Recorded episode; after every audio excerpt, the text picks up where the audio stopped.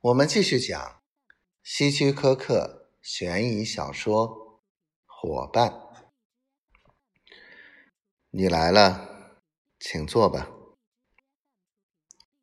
他嗓音低沉的说：“先来杯啤酒怎么样？”然后他指着正在书桌旁收拾文件的一个中年人，对杰克说：“他是我的律师，名叫伊文斯。”你好，杰克礼貌的朝伊文斯点点头。伊文斯也很客气。不一会儿，伊文斯就匆匆收拾好文件。告辞了。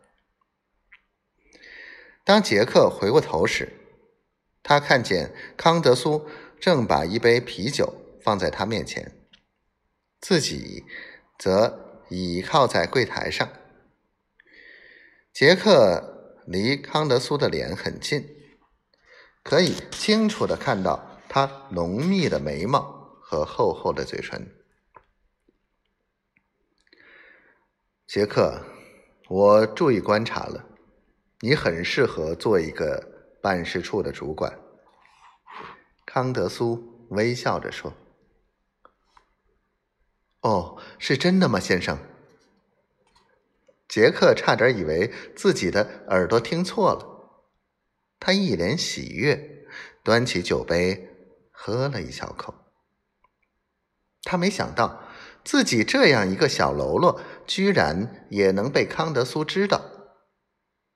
因为韦氏企业有规定，凡是人员晋升，都要由各单位的主管通知。他确信康德苏从来没有见过自己，而今天竟是这位大老板亲口对自己说：“我查看了。”你九年来的工作记录是很优秀的。他似乎怕杰克不相信，冲杰克一直笑着。我还知道，你以前是个企业主，后来遭人陷害破了产，对不对？杰克吃惊的瞪大眼睛，真是活见鬼！我的过去，他怎么了解的这么清楚？谁告诉他的？杰克，我今天叫你来，是想让你看看伊文斯律师留在桌上的那份买卖合同，是给我们俩的。去，仔细瞧瞧。